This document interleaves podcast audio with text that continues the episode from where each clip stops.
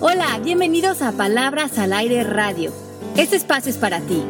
Soy Alejandra Llamas. Comenzamos. Hola a todos, soy Pepe Bandera enlazándome desde la Ciudad de México a Palabras al Aire. Hace mucho que no siento que hemos estado todos un poco dispersos, pero estamos como todos miércoles al pie del cañón. Mando un beso hasta Miami. Ale, ¿cómo andas que nuestra conexión anda un poco fallida el día de hoy? Bien, aquí tratando de lograr este programa contigo, Pepe.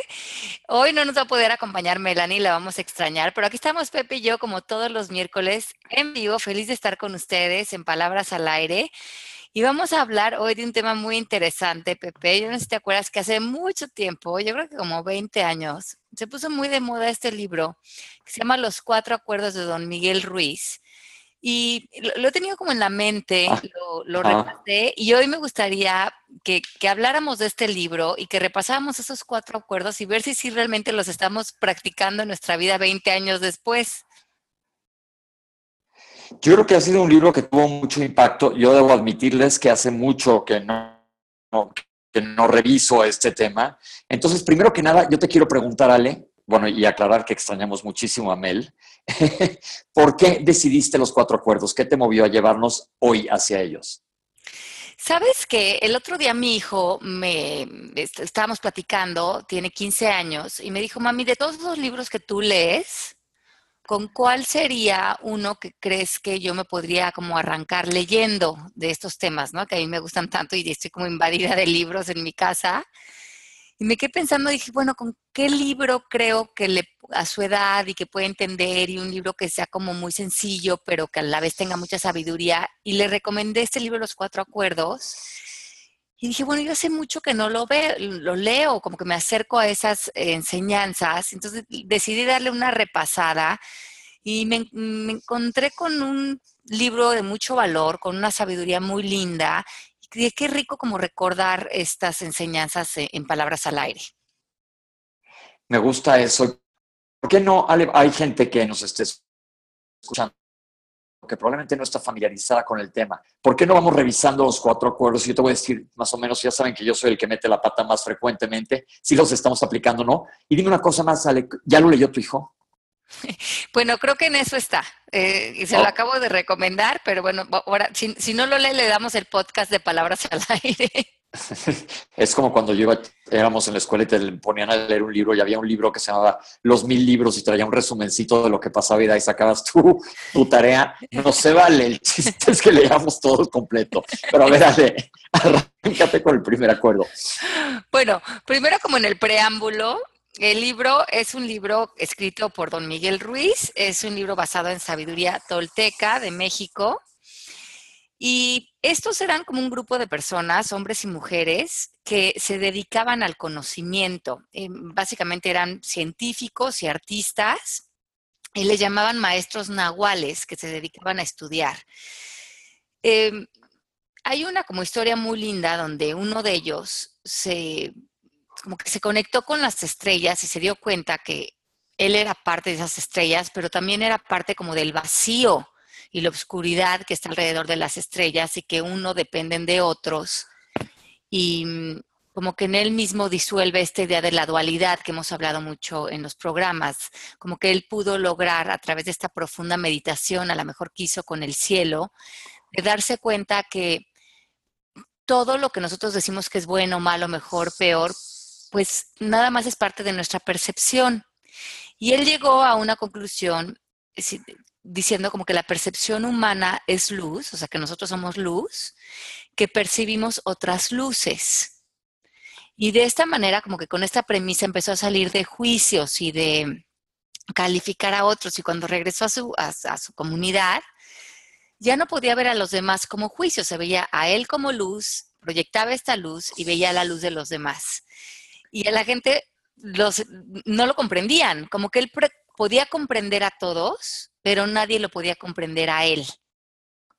A ver, déjame ir barajeando esto. Él, a la hora que veía la luz, es decir, nada más veía en lo que brillaba cada persona. Exacto. No se fijaba en la parte que nosotros le pondríamos el adjetivo negativo.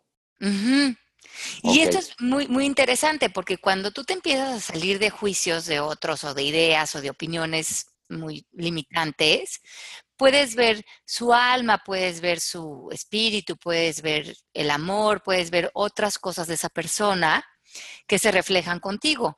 Y lo hablamos también en uno de los programas del curso de milagros, que cuando tú empiezas a disolver en ti la negatividad, los miedos, entonces ya no te conectas con los seres humanos desde esa proyección, ¿no? Ese similar, trae similar, se empieza a disolver y empiezas a conectarte con las personas desde partes más ricas y sobre todo desde partes más genuinas. Pero muchas veces cuando una persona está en esta transformación de querer soltar este crítico, esta negatividad, estos miedos, las personas de afuera se desconciertan porque de alguna manera te estás desconectando de un lenguaje colectivo común que es la crítica, el chisme, la negatividad o vernos unos a los otros a través de estos juicios que hacemos a veces colectivos.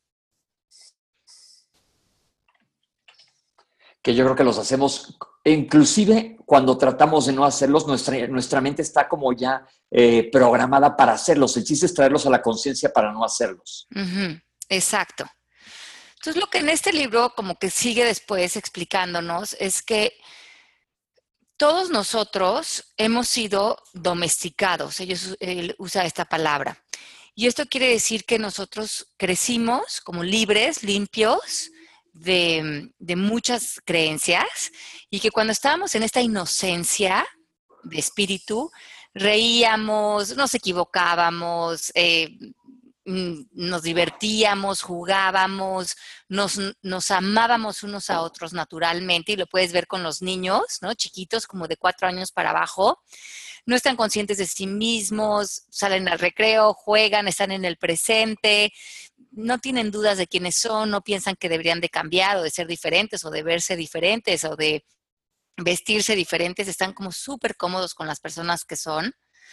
Pero conforme vamos creciendo, nuestros padres, nuestra religión, a lo mejor nuestra comunidad, nos empiezan a llenar nuestra mente de mensajes y esta mente está muy fértil y nos empiezan de alguna manera a programar, él le dice domesticar, y en esta domesticación empiezan a entrar muchos miedos, muchos miedos que eh, nos llevan a tratar de pertenecer, a vernos de determinada manera, a tener éxito, entre comillas, en nuestra sociedad, en nuestro mundo, y en esta domesticación nos perdemos.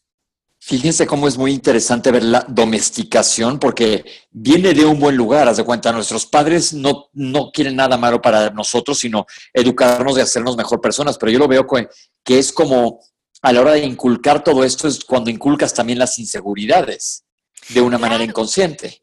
Claro, y, cuando nos fuimos, o sea, cuando nos, como que todos entramos al mundo, y hay muchas filosofías, no nada más esta, también la filosofía hindú, hay, hay muchísimas filosofías que hablan de que el mundo es un sueño o es una ilusión, y que nosotros somos los soñadores, y que en realidad la realidad que pensamos que es una realidad fija es un acuerdo de todos nosotros de que así funciona el mundo.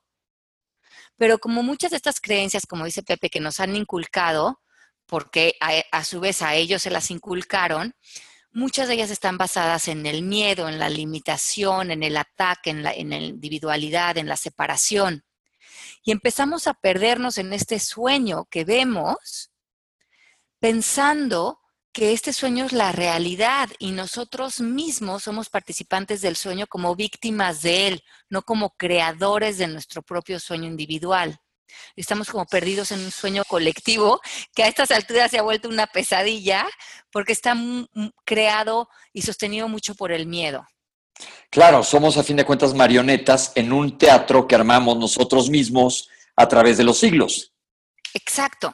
Entonces pensamos que somos personas como muy originales y auténticas y libres, pero en realidad, si, cuando empezamos a cuestionarnos, empezamos a ver que nuestros conceptos, que nuestros deseos, que nuestras opciones, que nuestras creencias, que nuestras necesidades han sido creadas por un sistema de creencias y que nos creemos como muy originales que porque nos vestimos a lo mejor diferente, porque creamos algo diferente, pero en realidad estamos creando sobre el mismo tejido que ya está en esta como domesticación de nosotros mismos. Entonces, Ale, ¿cómo hacer? Hemos hablado muchas veces del despertar de la conciencia y hemos hablado de ejercicios, pero en base a los cuatro acuerdos, ¿cómo, primero que nada, es darte cuenta que estás en esta banda del súper eterna, banda como de aeropuerto, ahí parado? Ajá. Sí, eh, como que ese yo creo, Pepe, como dices, es el primer paso. Yo creo que la mayoría de nosotros no estamos conscientes de lo dormidos que estamos, de lo poco libres que somos y de lo programados que estamos. Claro, yo creo que nos pasa a todos y aunque tengamos momentos, porque pues todo esto es un camino que dices, no, le voy a echar ganas ahorita, tendemos a resbalarnos y volvernos a caer en el, pasillito eterno ese, la banda interminable. En la banda interminable. Qué triste, como robots. Como robots. Sí, entonces como que tenemos que darnos cuenta, sí, como robots, que no elegimos nuestra lengua, no elegimos nuestra religión, no elegimos nuestros valores, no elegimos nuestras, eh, nuestros principios todos ellos han sido acuerdos, y así lo llama Miguel Ruiz. Cuando estamos de acuerdo con algo, no lo creemos y pensamos que es la verdad absoluta. Totalmente. Entonces, la única manera en que vamos almacenando, almacenando información desde que somos niños es a través de los acuerdos. Los papás nos dicen, haz esto, ve a la escuela, párate temprano, no hagas esto. Y tú empiezas a llegar a esos acuerdos con ellos porque crees que a través de estos acuerdos vas a encontrar tu seguridad, tu felicidad, porque ellos saben más que tú y te están enseñando esto por tu bien. Y en realidad ellos lo están haciendo así, no de como tú bien decías, Pepe, no, por, no porque nos quieran limitar, sino porque eso está también en, en creencias no exploradas. Exacto. Ellos creen que están en lo adecuado porque ellos también están dentro de la misma banda. En fin. Exacto. Entonces... Eh, dentro, de este robotismo.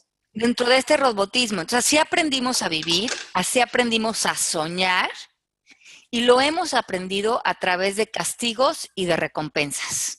Así como entrenan a un perro, así hemos sido entrenados nosotros. Y te das cuenta que sí, que cuando haces algo que está bien, te dan un premio, cuando haces, cuando haces algo que está mal, te castigas. Cuando llegas a la adolescencia, tú ya no necesitas a alguien de fuera que te domestique, porque tú llevas ya al domador adentro de ti. Tú solito te das tus premios y tú solito te castigas con culpas y con reclamos. Qué fuerte es lo que estás diciendo, pero tienes toda la razón. Hoy puse una frase en Facebook que dice, si te vas a sentar a ver la vida pasar, un día te vas a dar cuenta que pasó tu vida y no te viste en ella. Todo lo que hay que hacer aquí es despertar. Despertar. Sí, porque como que muchos de nosotros empezamos a fingir un personaje.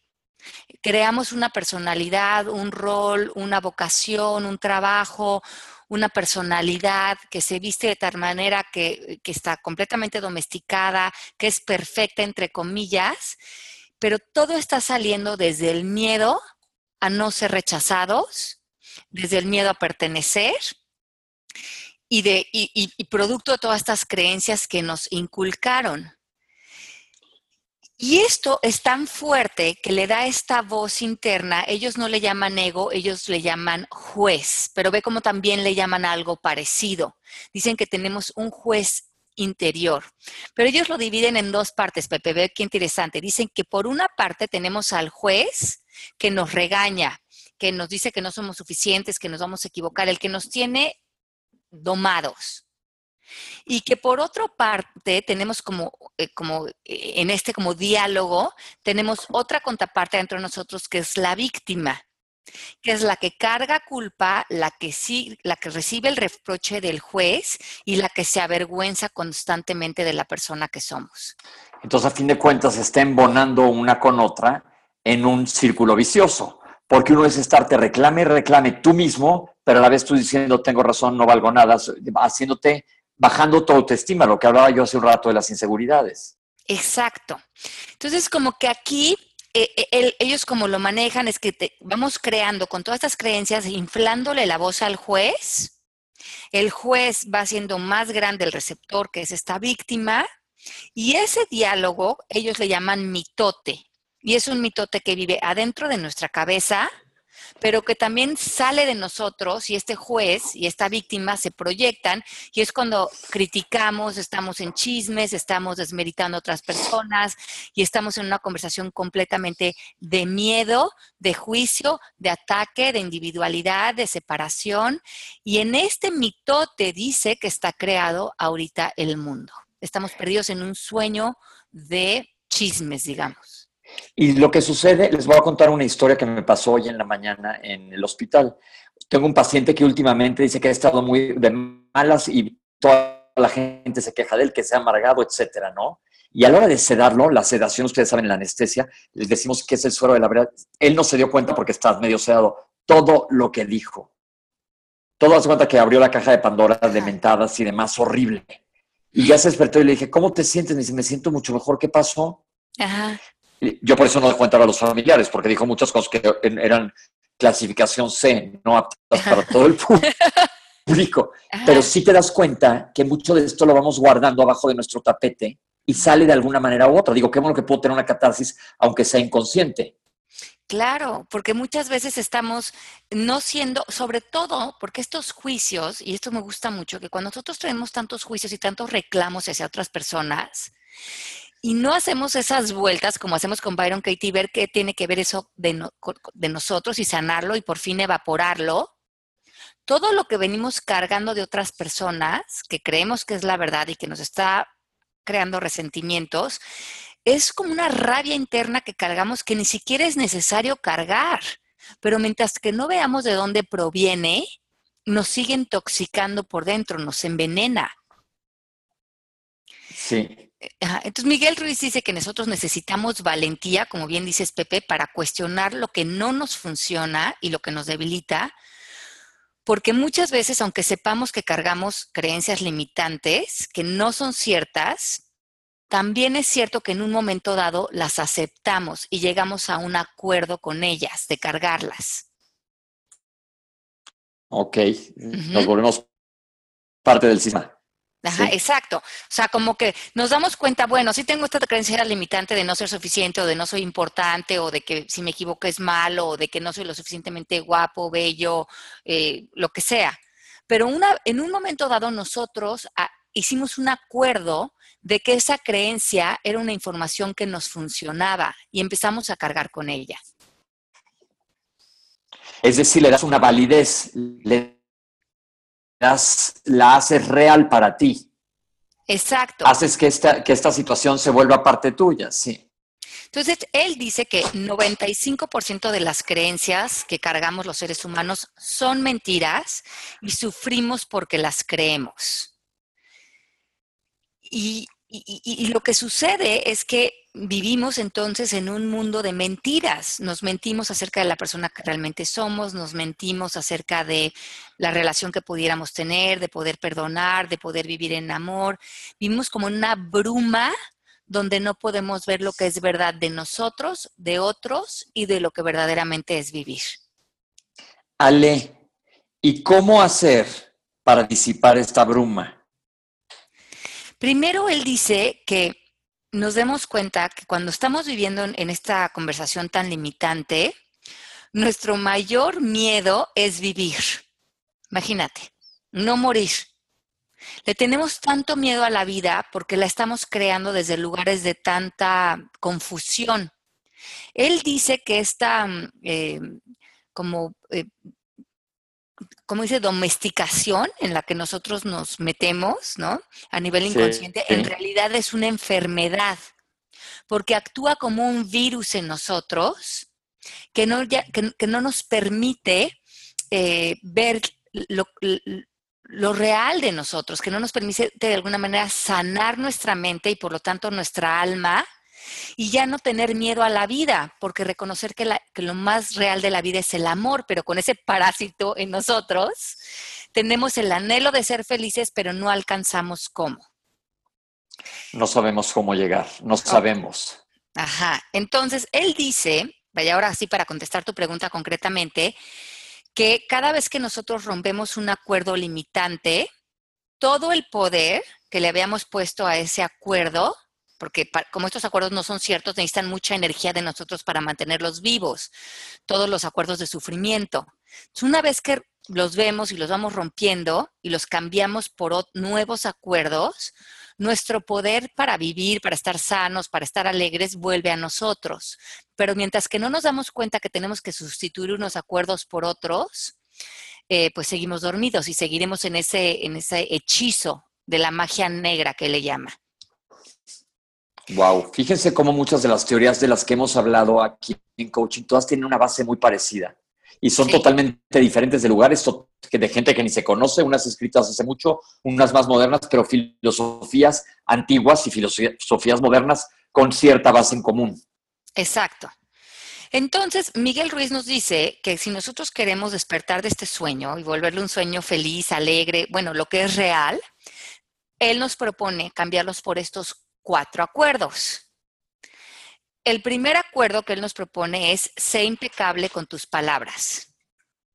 Aquí ya lo hemos comentado anteriormente, impecable con las palabras. Ajá, entonces él nos propone en este acuerdo que nos demos cuenta que las palabras constituyen el poder que tenemos para crear, para crearnos adentro de nosotros, para crear acuerdos con otros, para crear lo que es la vida, para crear nuestro futuro, nuestra realidad.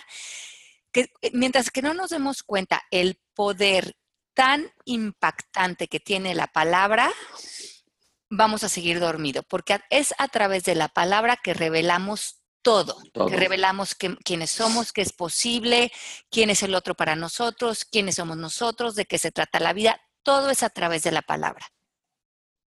Sí, y hemos hablado aquí, les hago referencia a nuestros programas de hace ya mucho tiempo de lo importante del lenguaje. Ajá. Entonces él dice que nuestra palabra, Pepe, puede ser como un hechizo, como decía hace rato, que nos puede llevar al amor o que nos puede llevar al miedo, que nosotros somos los magos que a través de la palabra creamos un mundo de ilusiones de amor o un mundo de ilusiones de miedo. Y, todo, y que eso lo vivamos de un lado o del otro es a través de la palabra. Ok. Ok, entonces cuando él se refiere a impecable con la palabra, se refiere a, la divide en dos como im pecatus, sin pecado. Pero esto no tiene que ver el pecado como lo entendimos, Pepe, con la religión católica. Ay, lástima que no vino Melanie porque ahorita sí me hubiera agarrado con ella. a Melanie que le mandamos un besote. Y a todas las personas que nos están escuchando también en el chat. dice aquí que eh, como, él como ellos lo entienden, que el pecado es algo que haces que va en contra tuya. Ve qué interesante. Ok, fíjese cómo es otro concepto totalmente. A ver, yo necesito registrarlo un poco. Algo que hago que va en contra mía. Ajá, que pecar es hacer algo que va en contra tuya, que te daña. Ok. Wow, aquí nos podríamos aventar todo un tema de un día, ¿eh? Sí, ¿no? Sí, totalmente. Cambiarle el sentido al pecado. Entonces, ve qué padre, como él lo, lo usa en este tema de las palabras, dice que nosotros seamos impecables con nuestras palabras, o sea, que seamos firmes de que nuestras palabras no vayan en contra de nosotros. Ok. Ok, entonces él reitera que cuando nosotros hacemos juicios de otras personas o de situaciones, estos juicios y estas palabras no dañan al otro, nos dañan a nosotros mismos. O sea, nosotros creemos que estamos criticando a nuestra hermana y que le estamos haciendo un daño a ella con la crítica. Pero estos juicios en realidad nos están enfermando y nos están intoxicando a nosotros y nos están llenando a nosotros de culpas. Y ahí estamos dejando de ser impecables con nuestras palabras porque son palabras que pensamos que son de otra persona, pero en realidad van en contra de nosotros. Wow. Wow. Entonces lo que quiere decir, Ale, que un pecado para una persona puede que no sea el mismo para otra. No, exacto. Aquí lo, único que tú tienes que revisar es que el, el, único pecado que tú tienes es que tus palabras, en vez de acercarte al amor, te estén acercando al miedo y a la limitación. Ahí es cuando vienen en contra tuya. Perfecto, perfecto, entendidísimo. Hay que pensarlo, hay que hacer este ejercicio toda la semana. Ajá. Entonces, ser impecable es no ir en contra de ti, es asumir responsabilidad sin atacarte. O sea, si te, si te equivocas en algo, asumes responsabilidad, pero no te atacas porque eh, otra vez irías en contra tuya. Claro. entonces el pecado empieza con el rechazo de uno mismo. Ser impecable es utilizar nuestra energía, porque nuestras palabras van cargadas de energía correctamente. Ok. Ajá, pero él dice que nosotros hemos hecho Ve qué fuerte, Pepe. De la mentira un hábito. Sí, yo también creo que ya, que es que así es. Y que entonces todos nosotros estamos perdidos en magia negra, eh, aventando juicios, aventando mentadas, aventando limitación, separación, juzgándonos por cosas muy superficiales, y estas se vuelven, como lo nosotros llamamos en coaching, declaraciones que se vuelven hechizos, que como que nos hipnotizan y nos perdemos en un mundo creado por la palabra que nos tiene pues completamente dormidos, confundidos, separados, dolidos, desconectados, compitiendo. Y es porque no somos impecables con nuestra palabra. Dice que en el momento en que nosotros dejemos de pecarnos a nosotros mismos, o sea, atacarnos a nosotros mismos con nuestras palabras, comenzamos a despertar y a enseñar a otros nuevas maneras de comunicarnos que nos llevan al amor y a lo que es real de cada situación. Pongamos atención en todo lo que decimos. Cada palabra que decimos, vamos a ver de dónde sale. Eso yo lo aplico mucho todos los días.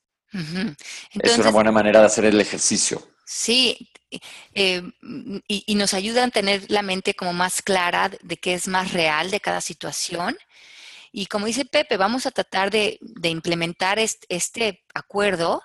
Y acuérdense lo que decíamos al principio del programa, que un acuerdo es una información a la que le ves valor y llegas al acuerdo de querer cambiarla por otro que ya habías hecho antes, que a lo mejor era el de los chismes, la negatividad y los juicios, porque ese también fue un acuerdo en un momento dado. Claro. Entonces vamos a hablarnos con amor y, vamos a tener curiosidad por otros para ir rompiendo este mitote que hemos generado en nuestro entorno, con el que, al que además le estamos dejando toda nuestra energía de creación. Ok, ok. Ese es el primer acuerdo. Ese es el primero. Está buenísimo, ¿no? Me gustó mucho, sí. ¿Te comprometes conmigo a hacerlo? Vamos. Vamos, ok. Todos los que nos están escuchando, comprométanse. Hay que practicar. Son cuatro acuerdos que nos pueden cambiar la vida. Vamos a practicarlos juntos. ¿Por qué no los escribimos, los ponemos en nuestro espejo, en nuestro coche? Y en la mañana, a lo mejor durante 30, los próximos 30 días, nos acordamos. Voy a ser impecable con mi palabra y, y empezamos a practicar eso. Acuérdense que es no atacarnos. Y vemos con el número dos, que es no te tomes nada personal. Yo creo, Pepe, que si este lo También lo hemos mencionado en un momento, en otro contexto, sí. Sí, seríamos libres. Lo que nos propone Miguel Ruiz es que suceda lo que suceda, no es personal. Y esa es una verdad absoluta. Dice que este acuerdo te pone. A ver, aquí te voy a Ajá. pelearme. Sí. A ver, ¿cómo, hay cuando, cuando sí es personal? Cuando traes un pleito con alguien, digo, ya, aquí estoy metiendo yo ruido, ya saben que a eso me dedico, pero ¿cómo, Ale? Haz de cuenta, traigo un pleito, no sé, con, mi hermano, con mi esposa, con mi esposo, con quien sea. ¿Por qué no es personal? Ajá, porque los demás están haciendo sus actos y o están atacando o se están gritando, están a lo mejor aparentemente a ti, pero ellos están proyectando a lo mejor su propia enfermedad mental, sus limitaciones, sus miedos, su confusión a nosotros. O sea, ellos están en su propia pesadilla y en su propia pesadilla ellos son el papel principal, ellos están tomando todo personal y sienten que, bueno, tienen tanto miedo que están saliendo a atacar y muchas veces pues tú eres el que estás enfrente y te atacan a ti. Pero ese ataque, si, nosotros despertamos, nos empezamos a dar cuenta que ese ataque no tiene que ver con nosotros, sino que tiene que ver con la propia eh, caja de creencias de las cuales están surgiendo ellos, que está completamente sentada en el miedo y, en, la inconsciencia. Ok, entonces el, atacante ya lo trae. Y ya no importa si eres tú, sino el que sigues, ahí lo, lo va a aventar para afuera. Exacto, ellos están respondiendo, como nosotros también, a los acuerdos que han establecido en su propia mente. Ok. Entonces, cuando nosotros eh, como que respondemos o reaccionamos ante sus eh, ataques o ante sus cuestiones de manera y lo tomamos personal, dice que esta es la expresión máxima del egoísmo, porque creemos que todo es acerca de nosotros. En vez de decir, bueno, este señor está enojado porque está en su rollo, todo lo necesitamos hacer acerca de nosotros y a estar de yo, yo, yo, yo, a mí me atacó, a mí me dijo porque yo soy el importante de la película. Exacto, exacto. ¿Y qué creen? No todo tiene que ver contigo. E, exacto. Después, eh, lo que me parece muy interesante es que cuando hacemos esta reacción, nos comemos entonces la basura emocional que trae el otro y en vez de ir como mm, limpiando nuestra basura emocional interior, le damos fuego a la nuestra al aceptar esto, eh, como al aceptar que, yo quise tomarme esto de manera personal y yo, ay, ¿por qué me dijo que yo era tonto si yo no sé qué? Entonces, en el momento en que me empiezo a defender, me lo tomé personal y lo único que estoy haciendo es entrando en la misma pesadilla en la que está la otra persona. Estoy ya en un acuerdo de que nos vamos a ayudar a sufrir. Exacto. Eh, en este momento, lo como hemos hablado antes, el problema es que queremos tener la razón, queremos defendernos, queremos atacar y queremos que el otro esté mal y nosotros estemos bien. Ok, y ahí es cuando queremos convencer a la otra persona que nosotros tenemos la razón absoluta y tiene que hacer lo que queramos. Exacto. Y cada quien vive en su película y pues cada película de cada uno de nosotros pues es el protagonista y el otro va a ser nuestra excusa para sacar nuestro enojo, para proyectar nuestros miedos. Pero lo que es muy interesante, Pepe, es que si no tuviéramos miedo, no nos enojaríamos. Yo aquí lo estoy pensando mucho en mis situaciones personales cuando me engancho o de repente. ¿Y cuál será mi miedo? Porque a veces el miedo puede estar enfrente de ti no te das cuenta cuál es, Ale. Pues yo creo que nuestros miedos son mucho eh, como esta conversación que traemos de la domesticación que tenemos. Yo creo que son muchos miedos colectivos, independientemente de los personales. Entonces, mientras que no empecemos a cuestionar este, este mundo de inseguridades, como decías, en el que aparentemente vivimos, pues no nos vamos a sentir completos, llenos, satisfechos y vamos a estar viviendo cada momento como si el momento le faltara algo, fuera inadecuado o si nosotros fuéramos inadecuados y eso ya es mucho miedo desde donde partir a vivir. Ok. Ok, perfecto. Vámonos pasito a pasito. Ok, entonces dice que cuando te tomas las cosas personal, sufres por nada. De santo. Pero somos adictos a este sufrimiento causado por nada y nos apoyamos unos a otros en mantener viva esta adicción. Hemos acordado, en uno de nuestros acuerdos pasados, ayudarnos mutuamente a sufrir. Fíjate qué, feo. Qué feo, sí. Sea, nos hemos acordado, o sea, casi que, no, vamos a tomarnos un café para contarte mi drama, yo el mío, ver qué injusta está la vida, qué mal, qué poco poderosos somos, cómo tenemos que seguir sufriendo. Saciamos ese acuerdo de que ya nos dimos en la torre una vez más, nos vamos completamente deprimidos a dormir y de alguna manera cumplimos el acuerdo. En vez de a lo mejor ir a una sesión de coaching, zafarme, tomar responsabilidad, ver mi poder, ver mi alegría y comprometerme con eso y que ese fuera un nuevo acuerdo nos quedamos ahí enganchados, como decimos, en, la carroña. Claro, por, por, esta adicción a sufrir, como dice aquí, por nada. Ay, caray, qué duro. Ajá. Entonces, eh, mucho de este miedo es porque tratamos de ser perfectos y tratamos y, ponemos como tratamos de confiar en lo que otros nos digan, que nos quieren, que, nos van a ser fieles, que nos van a dar el dinero que necesitamos, que nos van a dar el trabajo que necesitamos, pero esa confianza casi nunca está en nosotros mismos y, ahí es cuando nos perdemos, cuando buscamos una confianza en el exterior. Otra vez volvemos a lo mismo, Ale, buscar la, la gratificación exterior en vez de la de interior que nos lleva a darnos con la pared. Ajá. Exacto. Entonces, así de nosotros tenemos que movernos a un lugar de confianza de no tomarnos las cosas personal y cuando no lo tomamos personal nos podemos quedar en un lugar emocionalmente válido donde podemos ser mucho más claros y firmes con nuestra palabra. Vamos a poder decir que sí cuando sea adecuado, que no cuando sea adecuado, poner límites y desde un lugar de claridad mental y de saber qué nos funciona y qué no nos funciona en la vida, pero no desde de juicios y desde miedos y desde destruir las relaciones, sino desde un lugar de congruencia y de salud mental. A ver, vamos a poner ejemplos. Estoy en una comida familiar y Salma, un pleitazo, por, por lo que tú quieras, me, le debo dinero a mi hermana o a mi hermano no le gustó que regañara yo a su hijo y se me arranca a gritarme a todo lo que da. ¿Qué debo de hacer en ese momento? Bueno, yo creo que una cosa que me gusta mucho de Catol que dice que cuando la gente está gritando, en realidad son llamados de amor. Si podemos empezar a ver que la otra persona está pegando de gritos porque probablemente trae un dolor interno no resuelto, un miedo, una inseguridad, es un quebrante eh, psicológico, espiritual que trae la otra persona.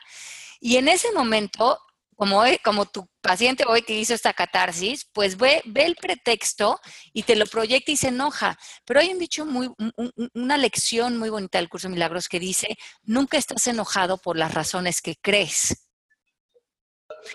Y si esto lo empezamos a aplicar a nosotros y a todas las personas, te das cuenta que ah, se casa con este acuerdo, porque esa persona piensa que está enojado contigo porque no le hiciste el favor o por, por, la, por tema familiar que traen, pero en realidad está enojado por un, por un miedo más profundo que tiene que resolver. Y si pudieras abrazar a esa persona y decirle, ¿qué será lo que realmente está pasando?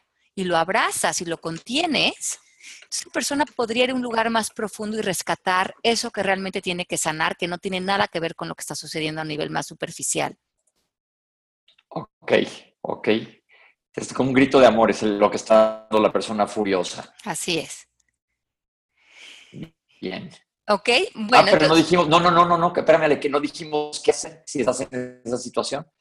Pues. Mejor quedarte callado y no engancharte, alejarte. Sí, porque tú estás tratando de trabajar en tu propia salud interior, en tu propia paz, en tu propio, en quitar esta toxicidad dentro de ti. Si tú te lo tomas personal, lo único que estás haciendo es tomar esto como pretexto para tú también enojarte. Tú ya estás igual que la otra persona. Claro. Lo que tú puedes hacer es retirarte, reconocer que no es personal, respirar profundo y a lo mejor cuando esta persona esté más tranquila, regresar y tener la curiosidad, si quieres, esta persona de ver realmente qué está pasando adentro de esta persona para ayudarlo a sanar. Ok, me gusta, me gusta, me gusta. Estoy tomando nota de ver quién se une conmigo a la práctica esta semana. Perfecto. Bueno, vamos al acuerdo número tres, que es no haga suposiciones. A ver, Ale, pero yo creo que vamos a tener que hacer este programa en dos, porque mira la hora que es. ¿Qué opinas? Porque nos estamos metiendo mucho en, este, en, en, cada uno de los acuerdos y creo que vale mucho la pena que les que le saquemos todo el jugo posible, que de veras nos metamos bien en entenderlos y no apurarnos para que nos, nos, para que nos caiga el 20. ¿Qué tal? Pues Acabo de abogar, deberías ir abogado. No, ¿sabes qué? Que sí, porque apenas llevamos la mitad del programa y ya se nos acabó el tiempo, o sea, llevamos dos acuerdos, nos faltan dos que están muy buenos y además una conclusión muy linda.